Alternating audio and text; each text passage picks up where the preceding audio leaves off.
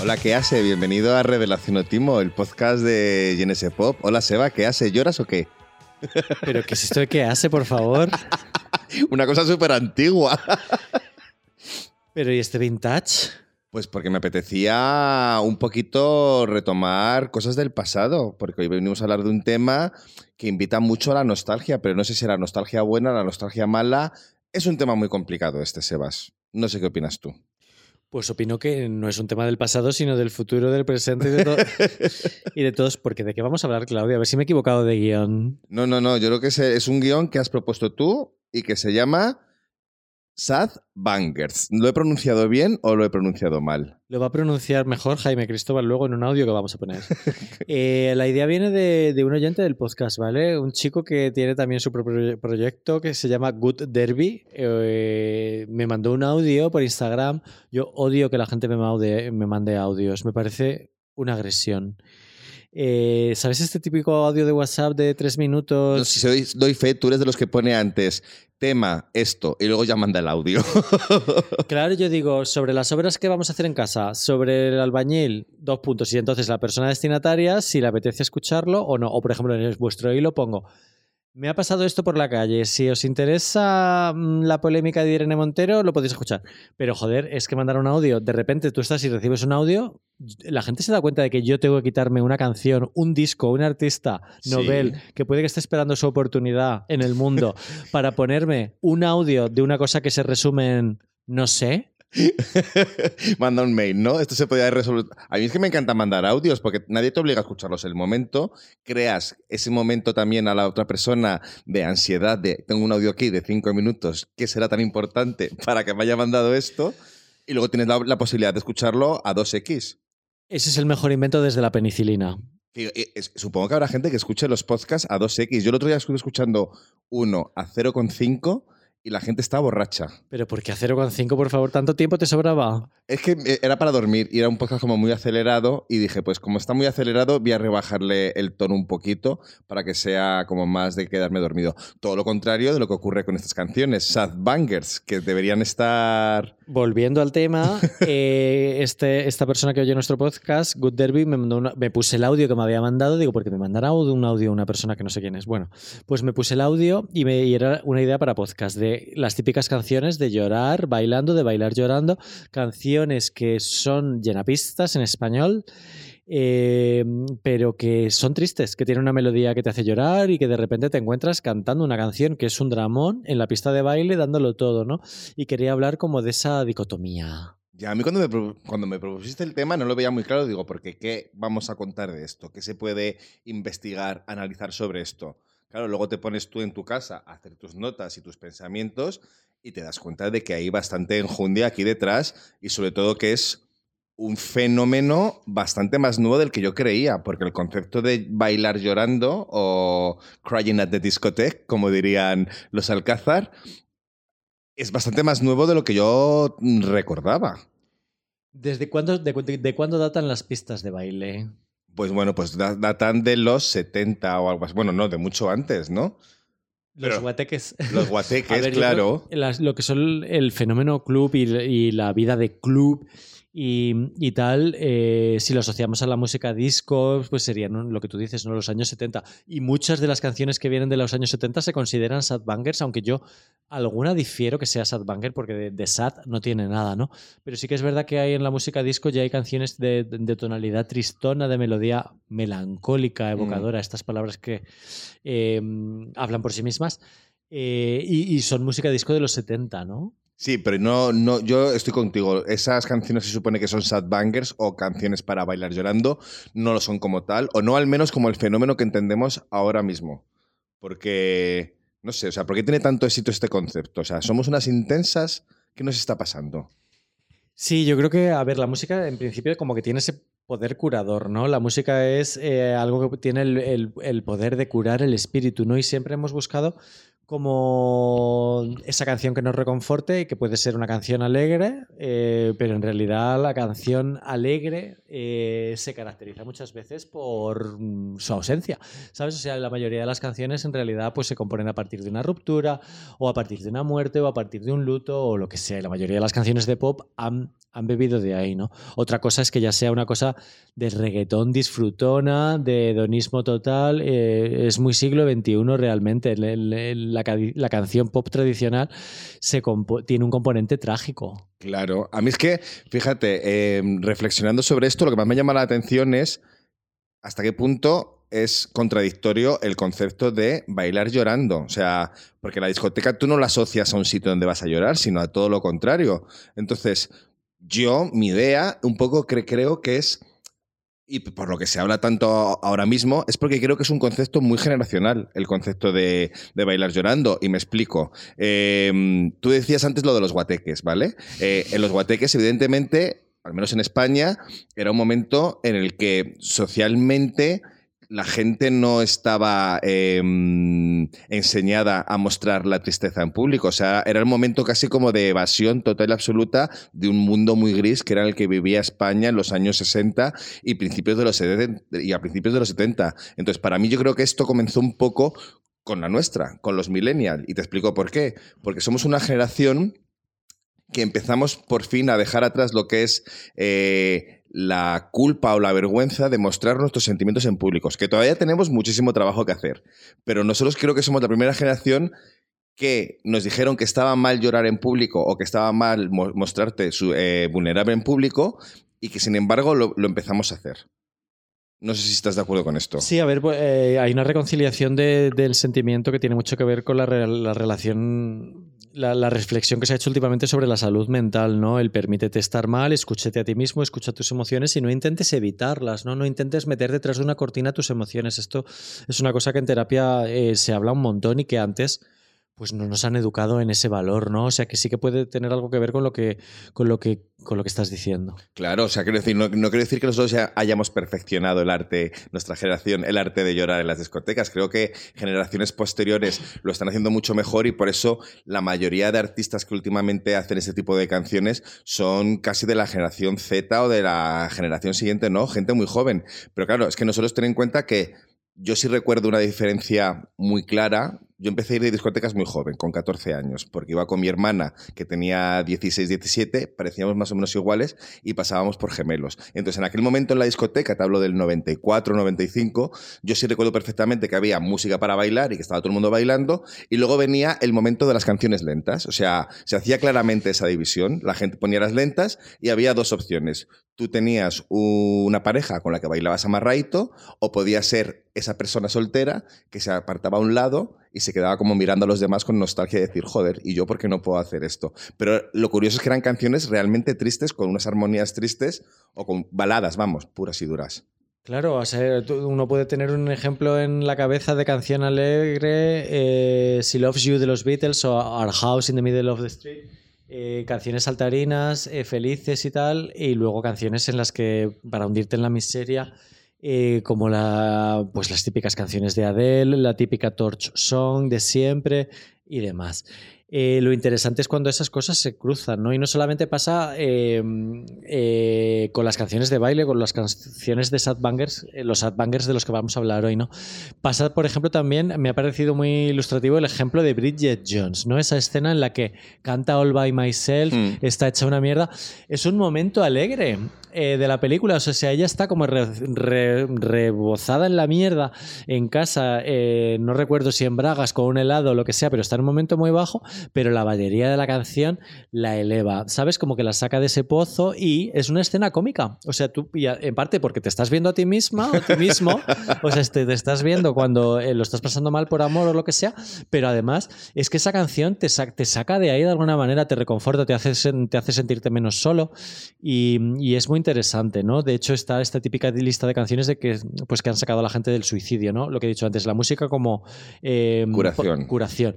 Y lo raro de lo que vamos a hablar aquí es esta cosa que tiene de las dos. De lo alegre y de lo triste. Claro, bueno, pero hay, más cosas a mí que me parecen curiosas.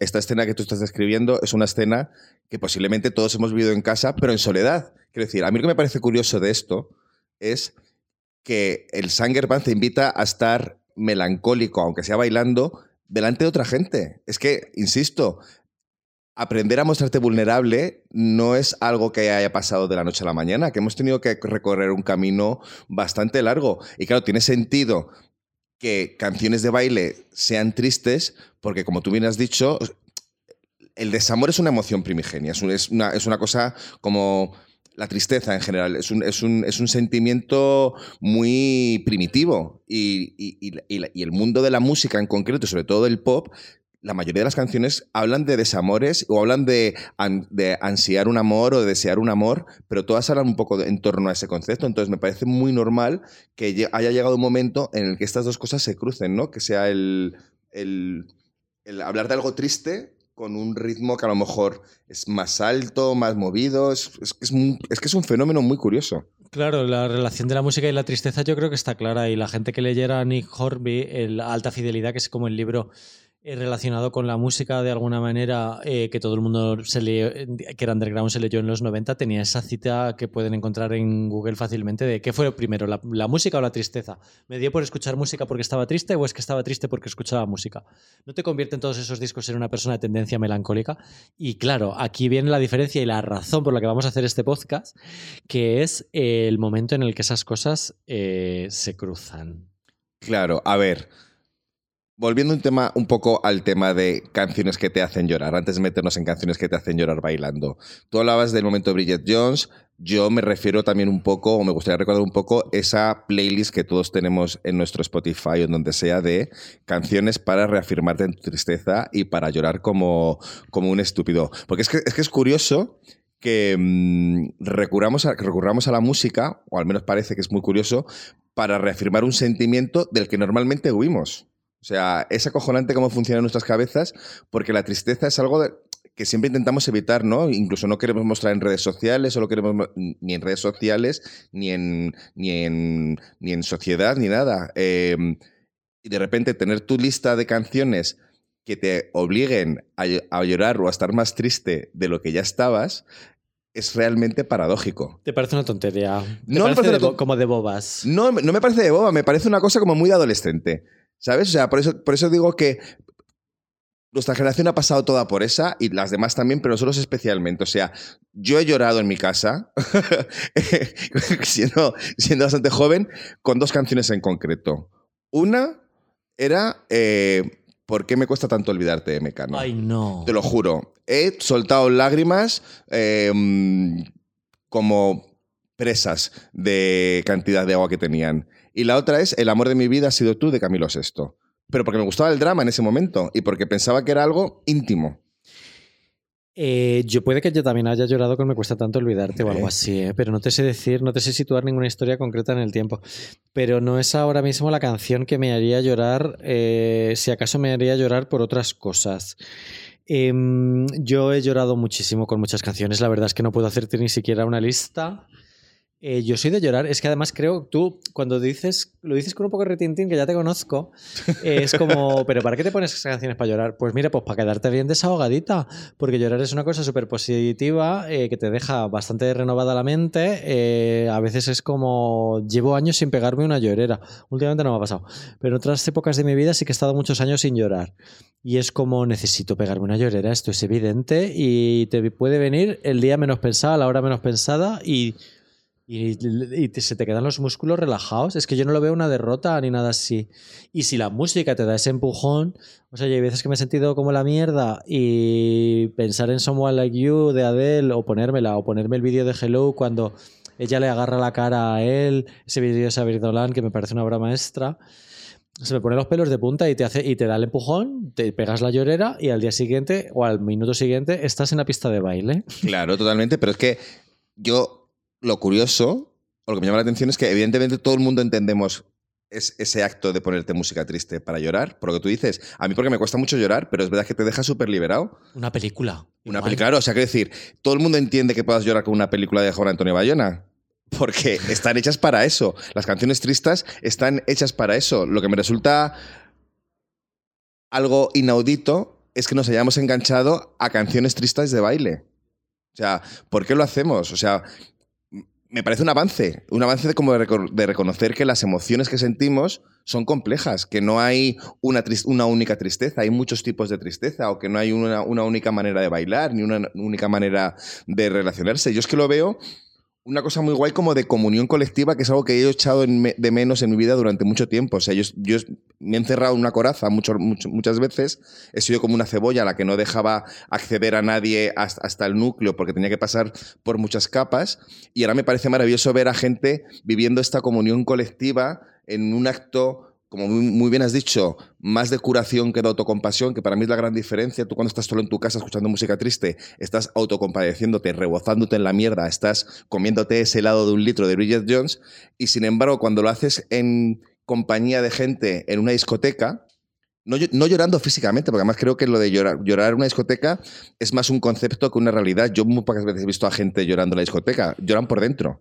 Por, lloras por dentro, eso te iba a decir. O sea, te da, o sea, yo a veces sí que he sentido, o sea, una puñalada eh, mm, trapera en el pecho, un no poder respirar, pues en otros tiempos más jóvenes, pues que era más celoso o lo que sea, eh, de pasarlo muy mal en la pista de baile cuando alguien se va con quien te gusta, ¿sabes? Claro, Eso- no, sí, no, sí. Luego, luego hablaremos Luego un poco a lo mejor, hablamos. de algunos casos de eso. Pero que me encanta que gracias a esto de repente la gente se quite las máscaras, pero no de una manera consciente. O sea, digamos que gracias a que estás en una discoteca, que hay una música rítmica, que estás con, con luces eh, que se mueven y que se encienden y que se apagan, eh, entras como en trance. Entras como en trance, eh, te sacan de tu cuerpo y de repente empiezas a sentir cosas que no habías sentido antes. Pero por arriba o por abajo. Por todas partes. Depende de lo que te hayas tomado, lo puedes sentir por muchos sitios. Pero, no sé, es, es que me parece el gran avance en la salud mental no buscada. Es una terapia. Hay una parte en ese sentido de comunión que es muy importante. Somos seres sociales. Tú estabas hablando antes de- del, del ponerte música triste en tu casa. A ver, yo creo que el- si estás en un momento de autocompasión, pues pide ayuda a un amigo, a una amiga. Eh, si estás en un momento mal, ¿sabes? O sea, yo cuando me pongo música triste eh, intento que sea un poco más en curación, ¿sabes? El que, el que sea en plan fatal, eh, yo igual sí que no es muy buena idea, Claudio. Pero luego el tema de la discoteca, sí, o sea, lo veo lógico, ¿sabes? O sea, necesitamos compart y compartir esa emoción de, de- de un sentimiento triste como de las canciones que vamos a hablar hoy en algún momento, lo prometo. Eh, es bonito que sea colectivo, porque ves que a todo el mundo esa canción le parece igual de especial que a ti, porque todo el mundo al final siente lo mismo que tú. Claro, y aparte es que cuando compartes las cosas que parecen muy serias, al ver que es una experiencia que los demás también tienen, le rebajas esa seriedad, esa profundidad y lo relativizas un poquito, ¿no? Eso Y- es. Y, y- y- y eso es algo que, insisto, hacen muy bien los Z, porque como bien decía Sofía, it's okay to cry, que es un mensaje que nosotros no hemos tenido. Yo me lo he aplicado por mi propia cuenta y muy bien. Em, antes de que se me olvide, yo creo que vamos a, vamos a escuchar a Jaime Cristóbal porque eh, hay un, eh, es músico. eh, ya conoce todo el mundo el podcasting y sabe que colabora en la web en el- con Hit ayer y críticas de vez en cuando. Y le he preguntado qué es, esto de un sad banger eh, técnicamente, ¿vale? Y es, eh, yo tenía cierta noción de que podían ser cierto tipo de acordes aplicados sobre un bombo a negras o algo así. Yo no sé explicarlo, mejor que lo explique Jaime, qué es un sad banger y por qué han funcionado a lo largo de la historia. Hola, pues nada, tema de los sad bangers. Como te decía antes, me parece un tema fascinante. Y lo primero de todo, de lo que me preguntabas sobre las secuencias de acordes, ¿no? Efectivamente, mm, bueno, estas canciones, estos sad bangers, mm, están muy, muy basados en acordes menores, que como todo el mundo sabe, es, el, el acorde menor es ese que, bueno, evoca tristeza, melancolía frente al mayor, que, bueno, pues tiene como una... evoca sensaciones en, en- en los seres humanos, pues de algo como más positivo y, y, y alegre, ¿no? Entonces, eh, bueno, yo creo que yendo hacia atrás en, en lo que es la música para pista de baile, eh, la música disco, que fue un poco como el comienzo, eh, yo diría que la mayoría de las canciones eh, de música disco tenían acordes mayores y por tanto pues evocaban como ese, ese espíritu de, de fiesta ¿no? y, de, y de positividad. Y te diría más incluso, porque claro, aquí lo interesante es que las canciones mm, digamos que consisten en secuencias de acordes que van hacia un lado o hacia otro y a veces hay como una tensión de acordes menores que evocan tristeza, pero después como que se resuelven al final de la secuencia o quizá en el estribillo en algo de acordes mayores y ese es como un contraste muy chulo eh, porque te lleva como en una especie de narrativo de, algo triste, algo alegre. Pues se me, viene a la cabeza, por ejemplo, eh, I Will Survive de Gloria, de Gloria Gaynor, pero yo creo que el, secreto de estos sad bangers, que, que, son tan interesantes ahora en la actualidad, es que mm, no hay esa resolución. Empiezan en tonalidades menores, se mantienen por ahí y digamos que no hay esa resolución, no hay esa especie de redención eh, en el tono, ¿no? Entonces, pues te quedas ahí un poco enganchado en eso. Y sería un poco el mismo truco de, de las baladas, ¿no? O de, o de la, incluso las power ballads, de las que creo que habéis hablado también alguna vez en el podcast. Eh, la única diferencia es pues, que estas canciones tienen unos beats por debajo que las hacen bailables. Entonces, bueno, es una, creo que es una mezcla muy interesante de estar sintiéndote como triste, pero el cuerpo se mueve, ¿no? Y bueno, yo creo que ahí reside un poco el, el, el secreto.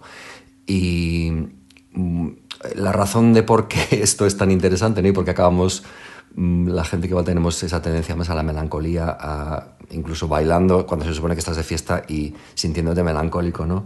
Oh, pues qué interesante esto que comenta, que comenta Jaime, porque yo realmente me había apuntado por aquí algunas cosillas para explicar más técnicamente por qué nos emocionan determinados acordes, pero ni soy músico ni nada, y menos mal que tenemos a alguien que lo hace. Ay, porfa, leme algo. ¿Qué te has preparado? ¿El, qué, te has preparado? Pues mira, me, he preparado aquí. Eh, mm, eh, ¿Por qué? ¿Un eh, bocadillo? no, hombre. No, pues mira, más allá de lo, que, de lo que ha contado él de los acordes y demás, yo he, estado, investigando un poco por qué la música conecta de una manera tan primitiva con, nuestros sentimientos, mucho más que cualquier otro tipo de arte, ¿no? Y, mm, lo, que he lo que he leído y descubierto es, me parece muy interesante. Em, hay una teoría que dice que la música eh, evolucionó a, a partir de sonidos de, que, hacemos de manera natural los humanos, de llorar, de reír, de gemir, eh, los gruñidos, las risas, que eso eran como algo muy primitivo que se ha ido codificando poco a poco a poco hasta convertirse en una mm, expresión emocional a través de melodías que evocan esas emociones fuertes y que sus esqueletos se parecen a plantillas digitalizadas de los reclamos emocionales de nuestra especie. ¿Qué te parece eso? No has entendido nada. Eh, había entendido la primera parte. Em, y, eh, en realidad hay estudios que relacionan la música electrónica y los beats eh, de las canciones con, nuestro, con el, latido del corazón, el ritmo al andar. Está esto que decía la Casa Azul de que sus canciones van más deprisa porque su, ritmo cardíaco está muy por encima de la media. O sea, son reflexiones súper interesantes, claro. En realidad es todo muy primario, es mucho más primario de lo que parece. Claro, pues eso eh, a mí es lo que más, me, fascina de todo esto. Luego también hay explicaciones, en teoría, bueno, en teoría no, mm, demostradamente eh, más eh, físicas y reales, que es como que al escuchar música que entendemos como triste, por lo visto se nos activan hormonas como la prolactina o la oxitocina, oxitoxin, que diría Roisin, que... Patóxica ya. Que curiosamente esas hormonas lo que hacen es calmarnos y relajarnos. Chica Sobresalto yo creo que tiene un disco enteramente dedicado a estas cosas, a, la, que, a la que te excita, a la que no, a la que com sí com sa, es muy fuerte. Está claro que esto es una cosa porque lo primero que buscas, o sea, cuando haces en Google la búsqueda de qué música escuchar para, ¿cuándo? El autocompletado, la primera resultado que te da es estás triste. A ver, eh, por lo menos aquí. No para follar. La cultura católica, pues que ya podría ser. La cultura católica nos hace sentirnos culpables todo el rato por todo. Eh, yo he extraído mis cosas buenas de la cultura católica y tal, pero yo reconozco que una gran parte de mi terapia es quitarme de encima sentimientos de culpabilidad que yo ni siquiera sabía que tenía de encima. Entonces, claro, eres una, eres una máquina de sufrir entre eso y las presiones del, del turbocapitalismo. Te encanta esa expresión del turbocapitalismo. Es que la dijo Dorian todo el rato y es que la verdad es que es todo tan turbo, va todo siempre todo súper turbo, ¿verdad? Hombre, demasiado, incluso las emociones, sobre todo las emociones. Por tu cabeza pasan 50.000 sensaciones en cada momento. Eh, Y por eso cuesta tanto decodificarlas y por eso cuesta tanto identificarlas. Igual me- se me está yendo la olla, pero por eso digo que hay, hay momentos en los que no identificas muy bien qué es lo que sientes por dentro. estoy metiéndome en un jardín un poco raro. No sé lo que estoy diciendo. ¿Qué sientes, Claudio? Yo ahora mismo un poco de vergüenza por querer ir de científica y no serlo. ¿Vamos a hablar de canciones o todavía tienes más notas que decir? No, tengo por aquí notas, pero es que me he dado claro, o sea, yo no valgo para, para ser una persona que enseña, o sea, no soy docente. Mira que mi padre es profesor, e insisto, mi novio es profesor, un beso Víctor, que hace mucho que no lo digo.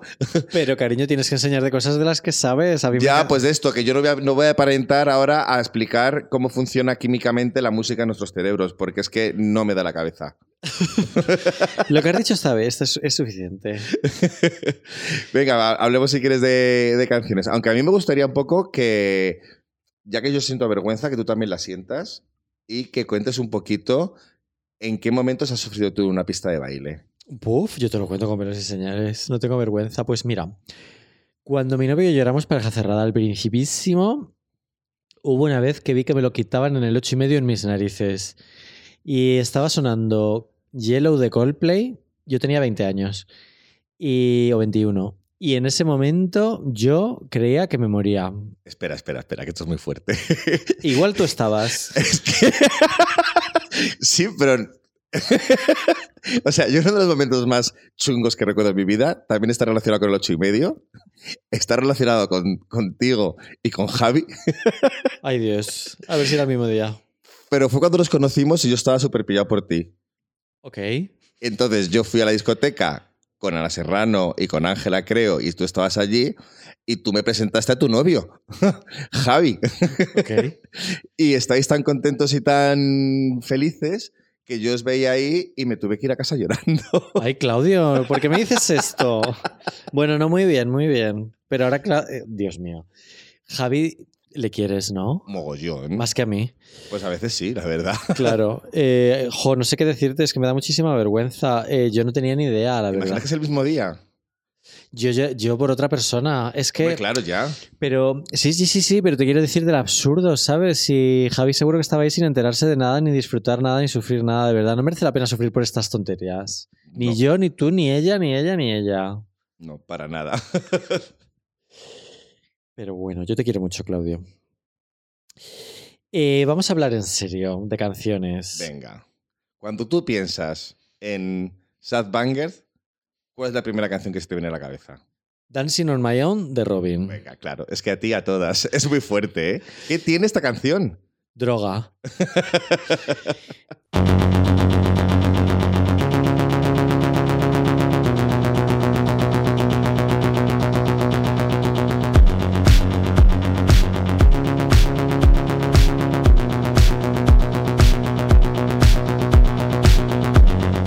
Tiene la lo que comentábamos antes. Yo no sé si tiene acordes menores exactamente, lo he buscado y me da que no, pero eh, la melodía es muy triste. La letra es muy triste, no hay que ser un lince, aunque ahora la vamos a traducir, no a traducir entera, pero vamos a contar de qué va.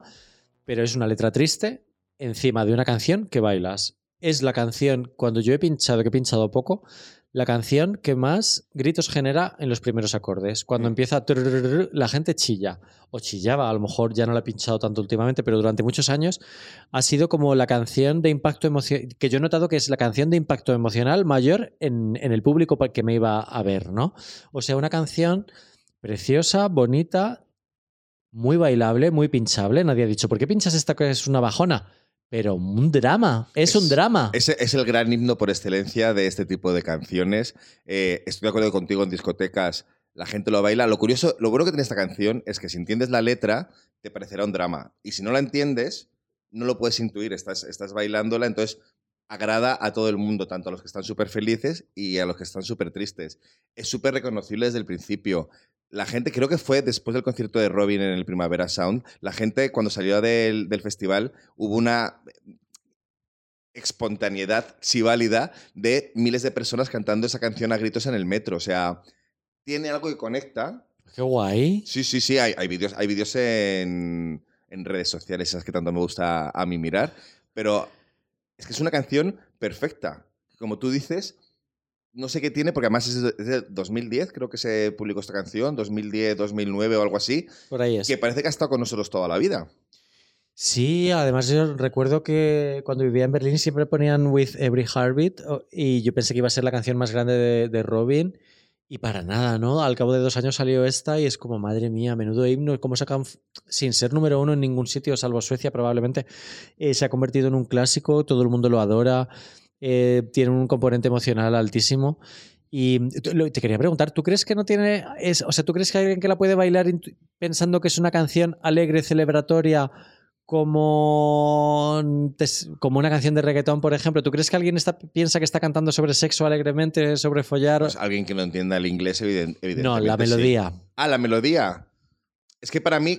En esta- Oh. Sí, pero puede ser como un, como un Coldplay de repente. O sea, que la- es una canción que invita mucho a cantar eh, voceando y hacer los coritos. ¿Sabes? Como si estuvieras cantando, pues eso, Coldplay. Entonces, yo creo que no es una canción identificable como Sad Banger si no entiendes cuál es la letra que hay. Yo creo que la melodía te dice que hay, hay una persona sufriendo. Eh, yo no sé si es que tengo muy interiorizada la letra o que me parece muy gráfica y que Robin es sueca, tampoco es- tiene un lenguaje muy complicado, eh, pero me parece que la- hay algo, y esto es lo interesante de este tema, que hay veces que te- la melodía te parece triste, y esto a mí me parece el kit de la cuestión de hoy. La melodía es triste. Luego la letra es un drama, lo vamos a decir, que se nos va a olvidar al final, vamos a pasar a otro, a otro tema y no lo vamos a decir. Eh, eh, lo, lo quieres? Cuéntalo tú si No, quieres. no, cuéntalo tú, cuéntalo tú. Eh, eh, es una canción que Robin escribió, eh, estaba comprometida y luego no, y mm, dejó de estar comprometida y esas cosas que pasan en las mejores casas, y coincidió con que salió y empezó y vio en discotecas, sobre todo discotecas gays, este tipo de dramas de que tú piensas que te vas a ir con una persona a, casa, pero esa persona se va con otra persona. Entonces está ese momento maravilloso del videoclip en el que ella se hace un autoabrazo, que era como una broma el autoabrazo de este, que era del colmo del patetismo en la adolescencia y tal, pues eh, como que ella lo hace nuestro, ¿no? Eh, como que lo hace de todos y que todos hemos estado ahí, todos hemos sido esa persona tirada en la discoteca, porque la persona que, tu objeto de deseo, toda la persona que más te gusta y más ilusión te hacía o lo que sea, pues se va con otro, ¿no? A ver, es que a mí la clave es lo gráfica, que es la letra, diciendo eso. O sea,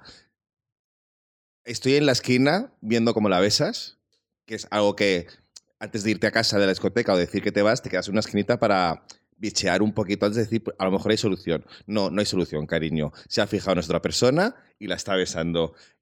Te empiezas a preguntar por qué no, por qué no te ves a ti, que también es lo que dice Robin en la canción. eh, y finalmente decide, bueno, pues eh, no me queda otra que quedarme bailando sola. Son cuatro frases que explican fenomenal lo que es ese sentimiento. Es que además hay muchas circunstancias aquí metidas y es que normalmente en una discoteca en ese momento estás alcoholizado, el alcohol es un depresor, eh, te, mm, eh, es un depresor muy potente, te- te- mm, las emociones se ponen a flor de piel, no eres tú mismo, no riges, la cabeza no te funciona y te vuelves lo que viene siendo un poco loca. Claro. Te- vamos, que se te hace esto un mundo. A ver, yo tengo una historia muy bonita con esta canción, ¿eh? ¿Tú te acuerdas que hace tiempo yo estaba muy pillado por una persona? Y que esa persona, después de dejarme, bueno, dejarme, estuvimos nada, una semana o algo así, empezó a salir con otra persona, con otro chico. Y yo me lo encontré muy poquito después con esa persona en una discoteca, eh, morreándose y siendo súper felices y demás. Y yo eh, me vine súper abajo. Hasta que meses después coincidimos en otra discoteca. Este chico estaba sin su novio y empezó a sonar Robin Ay, y nos Dios. empezamos a morrear con esta canción. Ah, pues ya sé quién es. O sea, se acabó, se acabó completo. O sea, rompí la maldición de la canción haciendo esto. Bueno, pues muy bien, ¿no? Un aplauso. Es posible. No, pero a lo que voy es que esta canción no hace falta que te morres con otra persona para sentirla y para sentir que te cura. O sea, agarrarte a tu mejor amiga y cantar las dos juntas o las tres juntas, Dancing on My Own, dando saltitos y dejándote la garganta, es suficiente. Eh, totalmente. La verdad es que mm, es una canción completamente histórica por todas estas razones que estamos diciendo. Eh, hay que decir que ella se, se inspiró en, en, una canción de Ultravox de los años 80. Abiertamente dijo que se quería hacer algo triste y, pero bailable a la vez, que es Dancing with Tears in My Eyes de Ultravox, que seguramente alguien se esté tirando, se esté rasgando las, las vestiduras porque hemos tardado 30 minutos en mencionarla, porque estábamos muy ocupadas hablando de nuestras cosas. Eh, Dancing with Tears in My Eyes es una canción eh, de los años 80 de Ultravox que Mitchur solía decir que iba sobre eh, la guerra nuclear. Eh, Es una, en la letra de la- Cuando daba miedo la guerra nuclear. Claro, cuando era un issue súper. eh, era una amenaza súper gordo, ¿no? Entonces la canción habla de, de- Está destinada a una persona que está muerta. Dice algo así como mi amor ha muerto o algo así. Es una muerte real. eh, pero el fondo de la canción es- tiene como ese fondo social y político. Y claro, la canción es otra vez una letra triste sobre, alguien- sobre alguien que echa de menos a una persona que ha muerto eh, con la amenaza además social de que haya una, una bomba nuclear o lo que sea. El vídeo también es el de corte futurista y tal, pero tenemos a lo que vamos, una melodía, una canción completamente eufórica, toda la, toda la euforia de los años 80, incluso ese punto horterilla así de las lacas y los neones, o sea... Bien, bien de años 80 en la producción de esta canción, que es alegre, ¿no? Y que nada, y desde luego, en este caso sí que si no sabes inglés, No, no, yo no, o sea, yo no tenía ni idea, de- porque para mí la gran canción sobre la amenaza nuclear es el Blowing in the Wind de, de Bob Dylan. O sea, pero claro, esa es claramente una bajona de canción. No sabía que esta. no es un banger. No, no, no es para nada un banger. La canción de, de- de Robin, curiosamente, creo que no entró en ninguna lista en España, pero vamos, que no importa porque 10 años después, 15 años después, sigue ahí eh, a tope. A ver, España es el peor ejemplo que puedas poner porque es un país que es un hueso para cualquier canción que esté en inglés desde hace unos cuantos años, ¿no? Claro, es verdad. Pero es verdad que es una canción que entró en listas de manera muy limitada. Eh, pero de verdad que ahora mismo, desde, sobre todo desde que hay Spotify a nivel mundial, da un poco igual que no seas número uno en este momento de no sé qué. O sea, hay un montonazo de canciones que están trascendiendo y están siendo los verdaderos clásicos Mm. eh, que no han sido número uno. Claro, esta canción, ahora que me acuerdo, hubo un momento muy claro en el que tuvo un resurgir, que fue en un capítulo de Girls, en el que creo que era Susana, se iba a vivir a Japón porque pensaba que iba a ser súper feliz, y terminaba un capítulo que se volvía a Estados Unidos, iba caminando por la calle de Tokio completamente desolada y sonaba esta canción. Y ahí hubo un, un pico, en 2015, 2016, bastante fuerte con ella. Ay, qué guay. Bueno, aprovecho para decir que me gusta muchísimo Girls y que odio Sexo en Nueva York porque nunca hemos hecho una crítica en condiciones de Girls en Genesis Pop. Y ya sé que Girls no necesita que Tu validación. mi validación, pero me da, una, me da mucha rabia porque me parece una serie súper importante, súper relevante y me gustaría que constara en los archivos de todos los medios de todo el mundo la importancia de, y, lo, y lo que ha hecho esa serie por visibilizar un montonazo de cosas. Yo tengo que volver a verla, ¿eh? porque creo que en su momento, como la seguía al día, igual no, por culpa del hype que había con ella, igual no la aprecié tanto como la apreciaría si la veo de repente ahora, seis años después que terminara. A ver, a lo mejor la veo ahora y me avergüenza mogollón y me parece que ha envejecido fatal y que ella me cae fatal o lo que sea. Pero yo recuerdo a veces escenas y digo, hostias, esto salió en Girls y además salió hace muchísimo tiempo. Eh, no sé. eh, luego, nuestra, no nuestra amiga Rafa Batalla la ha visto otra vez hace nada y dice que aguanta perfectamente. Qué guay. Yo no estoy, Elena Dunham, eh, luego yo ya no la he seguido, ni sé en qué onda, ni qué movidas tiene, ni, nada. Pero me parece que esa serie hizo un montón por, por la gente que tenemos disfunciones, rarezas, que todo el mundo las tenemos y que son normales. Y, y no sé, me parece que chapó. Claro, es y que- Sexo Nueva York me Claro, es parece que el mal. ese- eh, bueno, El mal. Tuvo un Eh. momento y ahora con la segunda parte no, pero es que Sexo Nueva York eh, hizo por las relaciones románticas, el relato romántico, lo mismo que hicieron por, nos- por- a nosotros, mucha gente, las películas Disney o los cuentos de hadas, que era como el pop básicamente lo que ha hecho ha sido como crearnos expectativas sobre lo que tenía que ser el amor y lo que tenía que ser la felicidad. Y, ha y han llegado últimamente productos culturales, como puede ser Girls o como pueden ser canciones de, mm, de ahora que son tristes bailables, que rompen por completo eso, que es como si estás triste no tienes por qué estar hundido en la mierda y si el amor no te funciona, hay otras cosas en la vida que puedes tener. Sexo Nueva York ha ido por detrás de la historia. Nosotros en los años 2000 ya no éramos así, ni a finales de los 90 tampoco, ya teníamos otras inquietudes. Y Girls es una serie que ha ido por delante de su tiempo. O puede ser la perfecta definición, sí. Pero bueno, eh, más, más sad bangers. ¿Qué, qué canciones te, te has apuntado por ahí? Pues que- mira, yo, eh, tú como me has pasado una lista muy larga, eh, que son canciones más o menos contemporáneas, yo de repente me ha empezado a... Porque además lo que se dice mucho de los Bangers que es un fenómeno como muy de 10 años para acá. Y sobre todo como después de la pandemia que empezó, ha habido como un- una bestialidad de gente que, que se ha convertido adicta a este tipo de canciones. Pero yo quiero decir, de nuevo, a toda esa gente de la generación Z que se piensa que lo han inventado todo, que en los 90, porque es verdad que en los 80 igual era más difícil tal, pero en los 90 ya había grupos y canciones que jugaban con este concepto. Por ejemplo, el Please Don't Go de W. O sea, una canción que ahora mismo la cantas tal, pero está diciendo simplemente, por favor, no te vayas, quédate conmigo. El Free de Ultranate. O sea, otro temazo de mediados de los 90 que, bueno, se te va la pinza. Pero es que tenemos en España historias de amor de OBK que viene a ser lo mismo. Porque me sorprende la poca música en español, en teoría, que hay que no aprovechan este recurso para crear canciones. O sea, a mí se me viene a la cabeza OBK Historias de Amor, Lágrimas de Amor de Camela, que también es una canción súper triste para bailar eh, llorando. eh, y luego, como más recientes, a lo mejor Z Tangana con temas como Nunca estoy o Tú me dejaste de querer. Pero es que no hay mucho más. La Casa Azul, que es como el gran. A ver, yo creo que tú me dejaste de querer, no es un banger, es, es un medio tiempo de que puedes hacer tus palmitas y tal, pero no sería un himno discotequero. Me parece mucho más interesante lo que has planteado de OBK.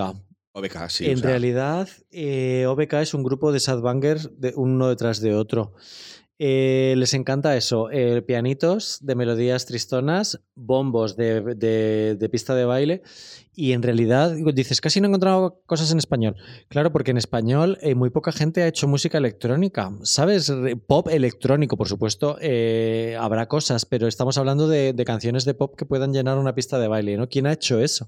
Eh, que no sea latino, ¿no? Porque en el mundo latino yo no veo tristeza. No, no, en el mundo latino en teoría no. Pero Eh, joder, la Casa Azul, Sebas, en Sí, serio. sí, sí, sí. Pero es que quiero poner en valor lo de OBK, porque mm, a mí siempre me ha gustado bromear con lo del grupo de electrónica OBK. Lo digo de coña, ¿no? El grupo de electrónica OBK. Pero es que es un grupo de electrónica. Y es que me viene al pelo, yo no los tenía apuntados y estoy emocionadísimo con que los hayas mencionado, porque no vamos a hacer nunca un podcast de OBK. Y me parece que tienen muchos temazos y creo que todas, prácticamente toda su discografía está basada en lo que, en lo que, en lo que estamos diciendo hoy. Sí, y que además rompe completamente mi teoría de que yo pensaba que en España había gente que se adicta a esto, porque como no entiende la letra en inglés, pues lo baila independientemente de lo que cuenten, pero es que en, en OBK no te puedes abstraer de lo que están contando. A ver, tienen canciones que literalmente se llaman ¿De qué me sirve llorar? Eh, que, ah, vale, no es la más bailable, ni la princesa de mis sueños tampoco es bailable. Pero ah, aquí hay mucha historia con mucho sufrimiento detrás. En eh, El cielo no entiende eh, y cosas así. Un sonido que me lleva pues, también, por cierto, muy a Voy llorando en un taxi, no importa la dirección, de Mónica Naranjo. O sea, que podría ser, Sí. se me ha venido ahora a la cabeza de repente como otro buen ejemplo. Absolutamente. Ahí se mezcla. eh, si estuviera aquí Juan Sanguino. em, Se acababa el podcast porque ya solo hablaba él. jo, no nos vendría mal, ¿eh? ya. Pero, pero diría que, claro, la relación del folclore, y el- la música folclórica a la que apela Mónica Naranjo en Palabra de Mujer es completamente visceral, pasional, vehemente, eh, es eh, de ir a las entrañas, ¿no? Entonces, si tú a partir de eso, en vez de hacer como Yo Te Amo, un pedazo de torch song de power ballad brutal, quieres hacer una cosa de baile como lo que quiere hacer Mónica Naranjo, en realidad lo que te sale es, es un sad banger. Totalmente, claro. O sea, Desátame es un sad banger. pues sí, evidentemente. Hombre. Y que además, como tú dices, bebe muy bien de la copla y, de, y, de- y del folclore español, que aprovecho para decir que poner una base electrónica a una canción triste no es hacer un sad banger. O sea, si tú me haces a la gata bajo la lluvia y le metes un chunda chunda, no es un sad banger. Si coges el I Will Always Love You de Whitney Houston y le metes el chunda... Es que hubo un tiempo, a principios de los 2000, en el que las cantaditas de canciones así que eran baladas y meterles el chunda chunda ya contaban como... Si tú coges la gata y le pones encima chunda chunda, creo que eso se llama Operación Triunfo. Hablando de sanguino.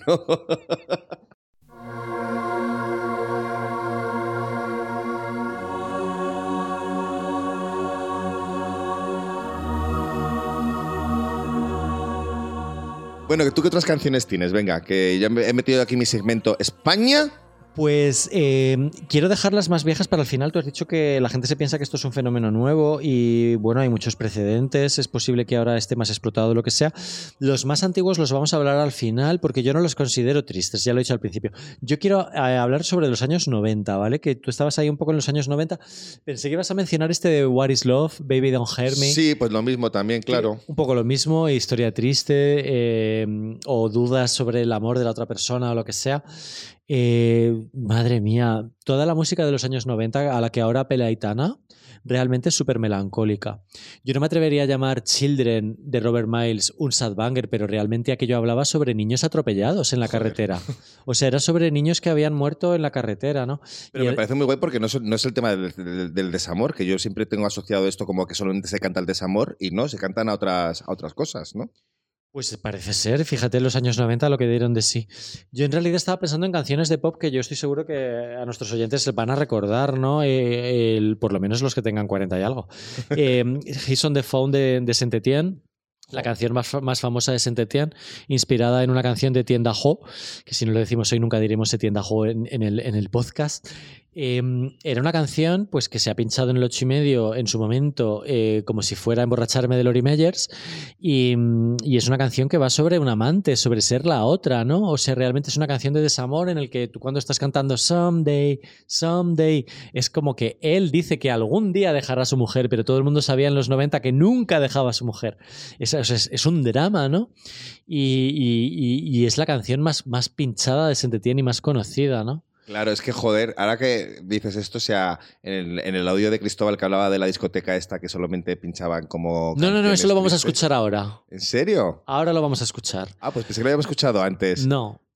Una discoteca en la que la gente está muy triste. Vamos a escucharle. Hay un club en Manchester que se llama el Yes y que organizan, organizaban una cosa que llamaban la noche más triste de la- del, del año o algo así. Eh, y que vamos, me, me parecía muy, muy interesante. Y, y yo creo que ahora he estado mirando en su web y ahora ha cambiado un poco, pero me hace mucha gracia que, dicen, mm, digamos que alarde- alardean de que llevan organizando una cosa que llaman break-up discos, o sea, como mm, fiestas de, de baile de, de- de ruptura, desde el año 2012 y que, bueno, pues que animan a la gente a que vaya y purguen sus viejas relaciones en la pista de baile. Así que bueno, se trata de un poco de una purga, ¿no? De un, de un algo que luego eh, más, más abajo he leído que llaman como sonidos curativos. Cortesía de Fleetwood Mac, Hart, Celine Dion, Toto, On Vogue, Maria McKee, Tipo, madre mía, Eric Carmen, Whitney, Bonnie Tyler, bueno, mm, Wilson Phillips y todos eh, sus amigos de mm, Corazones Tristes. Entonces, bueno, yo creo que sí es una cuestión de purga, de, de bueno, de curarte, ¿no? Eh, hay gente que le viene bien hacer esto para como para quitárselo de encima, ¿no? Hay gente que igual se mete más todavía en el en la en el pozo, ¿no? Yo qué sé, pero bueno, que, que es un tema súper súper interesante. Vale, pues esto que ha contado él, que yo me preguntaba cuando lo he escuchado qué canciones sonarían en esta discoteca, porque pensé que iba a ser una bajona. No, al contrario, o sea, ya del momento, todas las que hemos hecho por aquí, me pegan completamente para hacer una sesión, pero ahora mismo en Madrid, en cualquier discoteca. ¿Tú crees que va a ir la gente? Bueno, la gente, últimamente en Madrid la gente va todo. El otro día había una cola para subir a la sierra, que yo no he subido porque yo no soy nada de nieve, pero había a las 6 de la mañana una cola de dos horas para subir en autobús a la sierra. En Madrid hay cola para todo, pagues o no pagues, siempre hay cola. O sea, por lo tanto, cualquier cosa que montes va a ser un éxito. Es muy fuerte. Luego dicen que la economía va mal. No, puede- no puedes comer en ningún sitio, ni cenar en ningún lado, ni pedirte una copa tranquilamente, ni ir a una discoteca espontáneamente. Pero bueno, va todo fatal, está todo fatal. Está el país patas arriba. Eh, otra sería Loveful de los Cardigans. Sí. Una canción de mi madre, literalmente dice: Mi madre me dice que no me vaya contigo, que eres malo para mí. Eh, una canción de desamor en el, en el vídeo, antes de que existiera Romeo y Julieta. Se veía una historia de celos mm, y de ausencia muy patética. Había lágrimas y de todo. Aquello era un drama, aunque estaba hecho con bastante humor, como todo lo que hacen los Cardigans. No era Adele. Pero era una canción tirando a triste, la típica canción triste de música disco, de ritmo disco, eh, un poco de lágrimas en, en la pista de baile también. Sí, totalmente.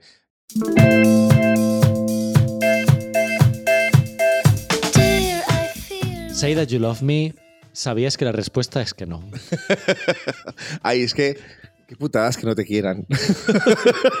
Por eso estamos aquí reunidas. Hermanas en comunión en esta misa. Seguramente que hay millones de playlists por ahí que enco- encontraréis estas canciones para aquellos que no las conozcan. A mí una que has puesto aquí que me encanta, pero de verdad, es el I Follow Rivers de Lick Lee, que también creo que ha perdido durante mucho tiempo, ha perdido el, la esencia porque se ha prostituido un poco, ¿no? Es una canción como que ha perdido lo que en teoría era originalmente, pero que, tiene que ser recuperada. Yo la identifico mucho con una escena de la película La vida de Adele, en la que está ella bailando sola, súper triste, en una, en una fiesta, pero que qué temazo, qué temazo. Ay, he visto la vida de Adele, pero claro, ahora 10 años y no me acordaba de que salía esa canción. De ahí puede venir todo, porque menuda, madre- menuda se lió con esta canción. Eh, me hace mucha ilusión hacer este podcast porque es muy poco probable a- que hagamos un podcast de Lick Lee y muy poco probable que hagamos un podcast de Robin hasta que haga, haga un disco y ella no hace muchos discos. Em, y que bien hablar de todas ellas, ¿no? Lee ha sido súper importante para nosotros como autora em, y es. Y I Follow Rivers quizá no sea la canción que más la dibuje, eh, pero claro, eh, hay que celebrar también que este fenómeno se haya producido, porque luego nos quejamos también de que la, de que la diva que nos gusta no tiene ningún hit. Bueno, pues Lick Lee tuvo un hit. Es verdad que a veces es un poco cansino, Sí que sí. que es como, por favor, poned otra canción que tiene muchas. Pero sí que la, can- la letra de esta canción no es específicamente triste, es una canción de anhelo, de deseo, de perseguir el objeto deseado, más bien diría yo. No hay un componente de tristeza ni de quizás sí de desesperación, pero de nuevo la melodía te hace como... O sea, es como de intensas, Claudia. ¿A ti no te parece que estamos haciendo un programa como de intensas? No, pero, que se- pero es que no se llama ser intensa, se llama ser humana. Ay, muy bien, muy bien. O Eso sea, es. lo siento. Eh, No hemos quedado en que estaba fatal renegar de los sentimientos. Pues ser intensa es una cosa como, como se llamaba a la gente que estaba conectado con su sentimiento. Muy bien, Claudio, te veo muy evolucionado. Es que yo como he ido a terapia, lo baso todo en lo que aprendo en películas y canciones. La película del revés de, de- de- de Pixar me enseñó que hay que abrazar a la tristeza. Y todas estas canciones me enseñaron que llorar está muy bien. ¿Y de escucharnos a los que vamos a, te- a terapia no aprendes nada? No, porque sois muy pesadas, tía. Bueno, pues sí, bravo por Lee. Eh, es verdad eh, que I Follow Rivers está muy trillada y tal, pero sigue siendo muy temazo, como casi todas las que estamos hablando aquí. Luego hay algunas muy poco conocidas, como por ejemplo eh, Supercat de Lord. No fue un single ni es una de las canciones más famosas de Lorde, he dicho Lord, porque no sé qué decir.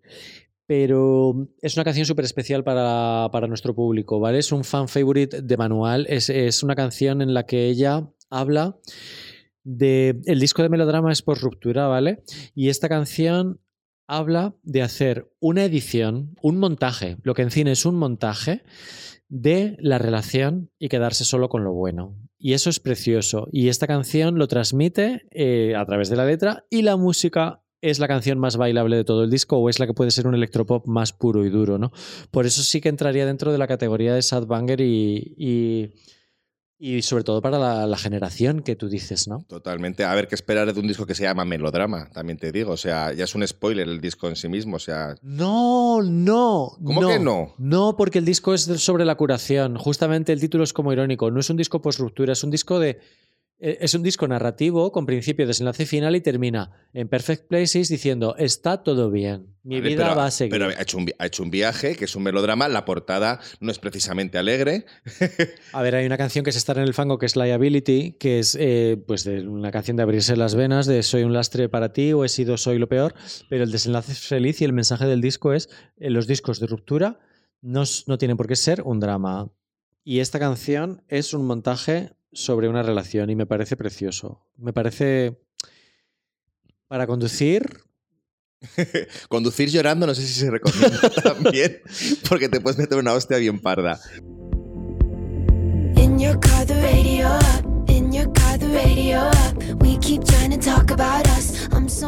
Hablando, hablando de lágrimas, Save Your Tears de The Weeknd con Ariana Grande, que a mí Ariana Grande me parece como una de las grandes representantes de lo que es el Sad Bangers porque no tears, to- no, no, no tears Left to Cry y demás. O sea, es un artista bastante, aunque haya sacado este temazo ahora último que estoy deseando que saque el disco, pues tendremos que hacer un repaso de la discografía de Ariana ¿Te ha Grande. gustado Yes and?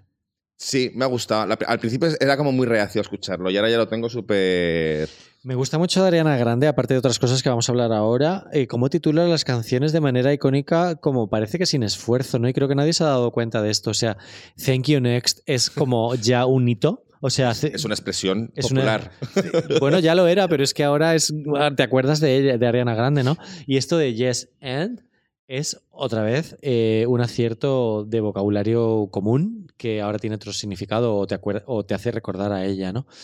Em, Save Your Tears eh, era una de mis canciones favoritas de The Weeknd desde que salió el disco eh, al que pertenece. Y la- era una canción rarísima para The Weeknd, porque The Weeknd viene pues de, no sé si llamarlo trap, pero del R&B, de, de sonidos muy turbios, y de repente le dio por hacer estas canciones de italo disco, de medios tiempos, rarísimas, para un artista canadiense en este caso, y me pareció precioso, o sea, es que de repente me parecía... Yo no te pido la luna, ¿sabes? O sea, la melodía es... Ah, claro. Es, es una, es un medio tiempo italiano realmente. Em, y, y creo que ha quedado muy, muy chula con Ariana Grande y creo que expresa muy bien un poco el tema de lo que hablábamos hoy, ¿no? Estás llorando, pero bueno, venga, baila un poquito. Yo no te pido la luna, eh, inciso, el- la versión que hace Javier Amena también la convierte en un, en un sad banger bastante interesante. Yo sabes que yo no soy muy fan de, de The Weeknd, o sea, tampoco, pero reconozco que esta canción eh, es una de las grandes canciones suyas. Yo te puedo decir que me he preparado este podcast escuchando melodías y canciones y playlists y eso. Y esta canción es la que más, o sea, me la he tenido que poner en bucle. Me parece una pasada. Es de, la- es de las que más te apela, de las que más te llega al fondo del higo. No por la letra ni por nada, sino, o sea, me parece que es muy gráfica. Eh, me parece que es prácticamente un vídeo. Estas canciones que son prácticamente un videoclip. Y, y creo que meter a Ariana ahí ha sido un acierto que se suba. Y, y no sé, canciones que te reconcilian con el mundo. Había un hilo así en los foros.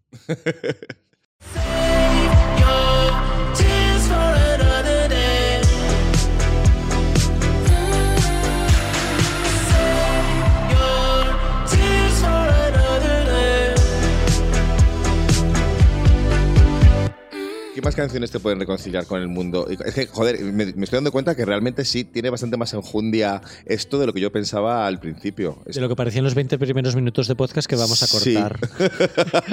no, no cortes nada, no cortes nada. A ver, eh, eh, hay canciones. Eh, quería hablar un poco del indie, ¿vale? Venga, sí. Eh, como de la visión del indie de todo esto. Eh, es muy interesante. eh, el indie es un género que se ha regodeado en el drama. El indie es un género llorón. O sea, el indie es llorón, llorón por naturaleza. Ahora ya no sé tanto, pero vamos, el indie del 98 al 2006 ha sido muy llorón. antes, antes, antes. Eh, yo creo que en los 80 el indie pop británico, toda la carrera de los Smiths es- está en parte compuesta en base a, eh, a cierto sentido autoparódico sobre lo que era el underground. Eh, las típicas canciones de Morrissey torturadas, pero que al final te reías eh, porque te sentías identificado, porque la ridiculez era de tal tamaño que te, te tenía que dar la risa por no llorar o después de llorar, la risa floja. eh, la risa nerviosa eh, se ve muy claramente en, en los Smiths en general y en How Soon Is Now en particular, ¿no? La canción que creo que tú conoces por Tattoo. Sí. Vale, da igual por quién la conozcas, lo importante es conocerla. La, canción de esa- la letra de esa canción es una derrota eh, de una persona que va a la discoteca y se va a casa eh, y se siente totalmente miserable, yéndose sola en lugar de eh, con la persona que le gusta. Entonces, eh, esto es el paradigma del indie. La derrota, el no me quieren, el soy un alienado, no sé qué. Y está perfectamente reflejado en esta canción. ¿Qué pasa? Que el espíritu loser de los Smiths se refleja en que los han pinchado en las discotecas indies durante toda la vida y ha- Claro. y, ha, sido una fiesta, ¿no? Eh, También te digo una cosa, esto se hubiera acabado si Morrissey no fuera vegetariano, porque la, mayor, la mejor cura que hay para cuando vuelves solo a casa después de una noche de fiesta es comerte un kebab. O sea, la cantidad de veces que yo me he duchado y he salido de casa para comerme un kebab. O sea, simplemente, digo, varias horas después de salir de casa. Sí, esta expresión siempre te ha gustado mucho. ¿O era un grupo de Facebook? No, no, no, es una expresión que nos contábamos Lolo y yo en su momento, de otra vez que me ducho para comerme un kebab. Y yo creo que Morrissey ha manejado mucho. sí, ya me acuerdo. Morrissey ha manejado muy bien esto, a- el sentido de lo agridulce, ¿no? Eh, con melo- canciones que hablaban There is a light that never goes out.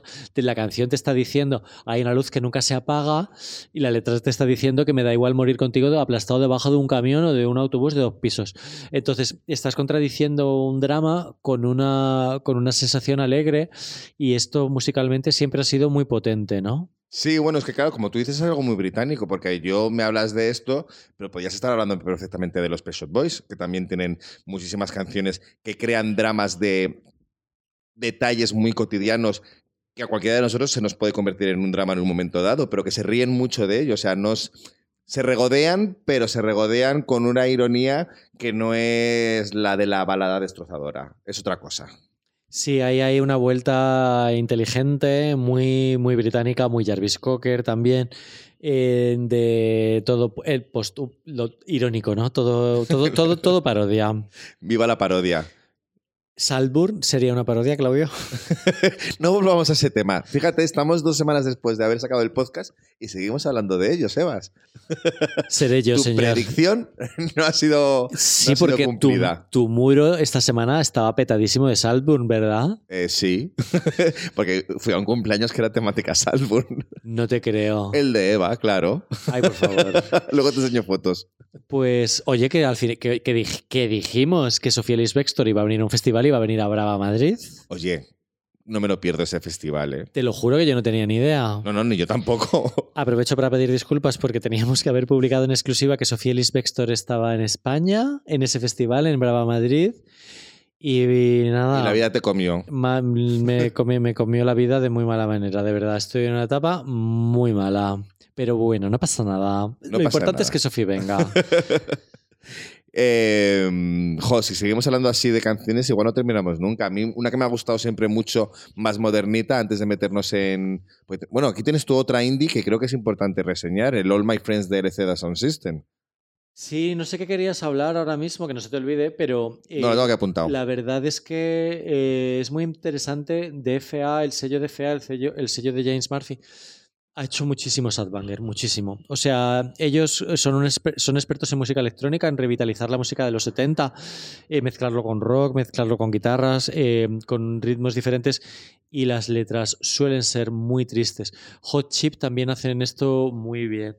Eh, y, pero sobre todo quería, eh, o sea, quería hablar de All My Friends de, de LCD Sound System, para que lo digan en inglés, eh, que habla sobre la soledad, sobre, el drama de la gente que ya no está y que se va y que desaparece de tu vida, ¿no? Que tiene esa tristeza que decíamos que es inherente al indie y que viene siendo, siendo un trayazo. Ya lo de dedicar una canción a Tribulations, que no sé si hablará sobre Hacienda, que ya hablaré yo un día sobre Hacienda aquí. Eh, pues- Revelación lo tuvimos Hacienda. Jo, pues revelación, pero por favor, ¿me podéis devolver el ejercicio 2022? Gracias.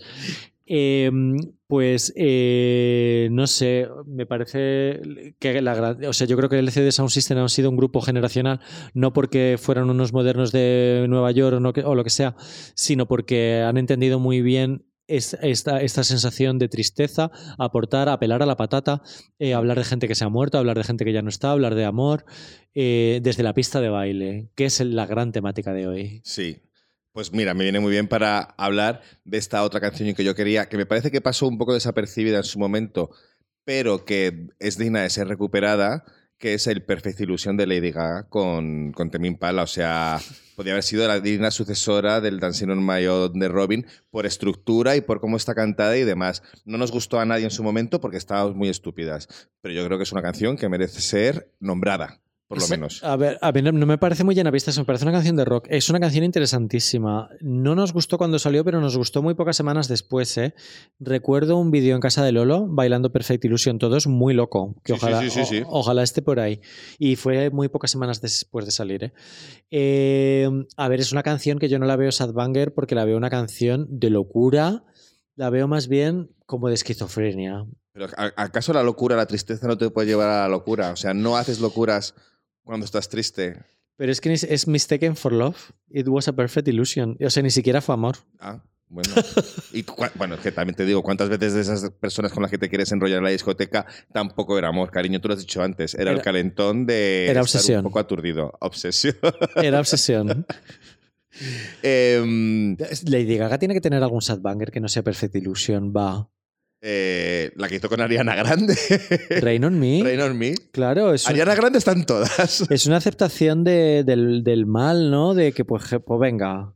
No sé, sí, mira, me parece más sad banger que Perfect Illusion.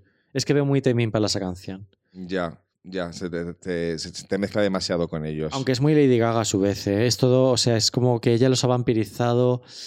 Pero es que ahora que Dua Lipa está tan pesada con que ha descubierto a Kevin Parker, es como, a ver, chica, que ¿cuántos años hace de ese disco de ¿Dua, Lady Dua Lipa tiene algún sadbanger de estos? Katy Perry tiene alguno, Madonna, Kylie, no me Lo he suena. pensado sobre todo en Dua Lipa, pero es que yo creo que el acertazo de Future Nostalgia es que había poca nostalgia ahí.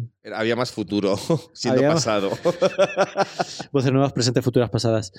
Fangoria tendría algún sad banger en la Islandia del amor, es tristona, Mm, pero es, positiva. pero es positiva. Creo que tampoco han sido muy de dejarse. Como no son muy.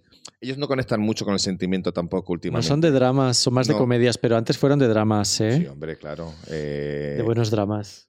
Oh, Yo, eh, para terminar, quería hablar de. A ver, eh, antes de meter la pata con este tema, que pues me he documentado mirando artículos sobre Sadbangers y tal, y no estoy muy conforme con el concepto que tienen algunos de esto, ¿no? mm, Eh, por eso hemos dejado los años 70 para el final. Jaime Cristóbal nos decía en su audio que las canciones de, de la música disco pues solían ser alegres y tener acordes mayores y por eso eran tan significativas estas canciones que ahora hacen llorar en la pista de baile. Y no me queda muy claro cuál es el lugar de un Dancing Queen, un I Will Survive, o sea, las canciones que, que todo el mundo eh, entiende como emocionales de la pista, ¿no? Sí, pero es que emocional no es triste. O sea, yo entiendo que Dancing Queen está contando de una manera muy diferente a lo que a lo mejor se podía escuchar en el momento, eh, cantando sobre algo en teoría triste, pero no les veo, no, no, no, no, lo puedo comparar con lo otro. Pero que ni siquiera es triste. Dancing Queen a mí no me parece triste, literalmente la letra dice que está pasando el mejor tiempo de su vida, ¿no? Este sería de Winner Takes. Efectivamente es una canción de divorcio, pero yo creo que Dancing Queen es una canción súper alegre. Yo creo que la melodía sí que juega esa baza de melancolía, más que de tristeza, de... Sí. Parece que está hablando como del pasado, o no sé si es que a mí me recuerda al pasado porque no había nacido cuando salió, pero, eh, o sea, es un pasado tan remoto que ni siquiera yo estaba, o algo así, pero lo que, me- no sé, me parece alegre. Me parece más interesante el ejemplo de I Will Survive, porque es una canción de supervivencia, pero es verdad que es progresiva, o sea, empieza de una manera y acaba arriba. Sí, pero lo que cuentan no es, no es triste, o sea, es, es todo lo contrario, tú lo has dicho, es la canción del éxito de la supervivencia, de decir, estaba, estaba en lo fatal y aquí estoy yo para demostrar que valgo más que nadie. Me parece más triste la versión de los Lololo. Pues no lo pretendía. Esa sí que es para llorar en la, en la pista de la discoteca, pero de asco. Pero no lo pretendía, es lo triste. O sea, cuando quieres hacer una comedia involuntaria o un drama involuntario, la verdad es que la versión Lololo sería un drama involuntario. Sí. Y, y hay, hay otra, hay otra canción que también se puede interpretar un poco como Sad Bangers, que es como la, la vida es un carnaval de Cira Cruz, porque quiero decir que también hay canciones por ahí latinas o cubanas o, o demás que, que, el género juega mucho con la tristeza y aquí la convirtió un poquito en algo bailable, pero tampoco me, la metería dentro del género de canciones tristes para bailar, porque es una canción de, es como la Will Survive, es una canción que te invita a, a salir de la mierda y a celebrar que has sido capaz de superar un, un melodrama como Lorde, Lordi, Lord. Lordi son otros. Pues nada, hemos sobrevivido nosotros también a nuestro propio boicot. Me estoy dando cuenta de que si viviéramos en, en los años 90 y alguien sacara un recopilatorio de esos como se sacaban antes de las mejores baladas heavy o las 100 canciones de amor, si alguien hiciera en la época de discos las 100 mejores canciones para bailar llorando, a lo mejor se forraba. Yo son todo temazos. Tenemos un multiplatino sobre, en ciernes, Claudio. Un disco Pues- multiplatino. Si hubiera CDs. si hubiera CDs blanco y negro mix, si nos escuchas, Más que la cosa esa de noches de blanco satén, íbamos a vender. pues seguramente. En fin, Sebas, ¿tú que lloras o trabajas? Las dos cosas a la vez. Pues nada, eh, nos vemos en la pista de baile, llorando. Mua.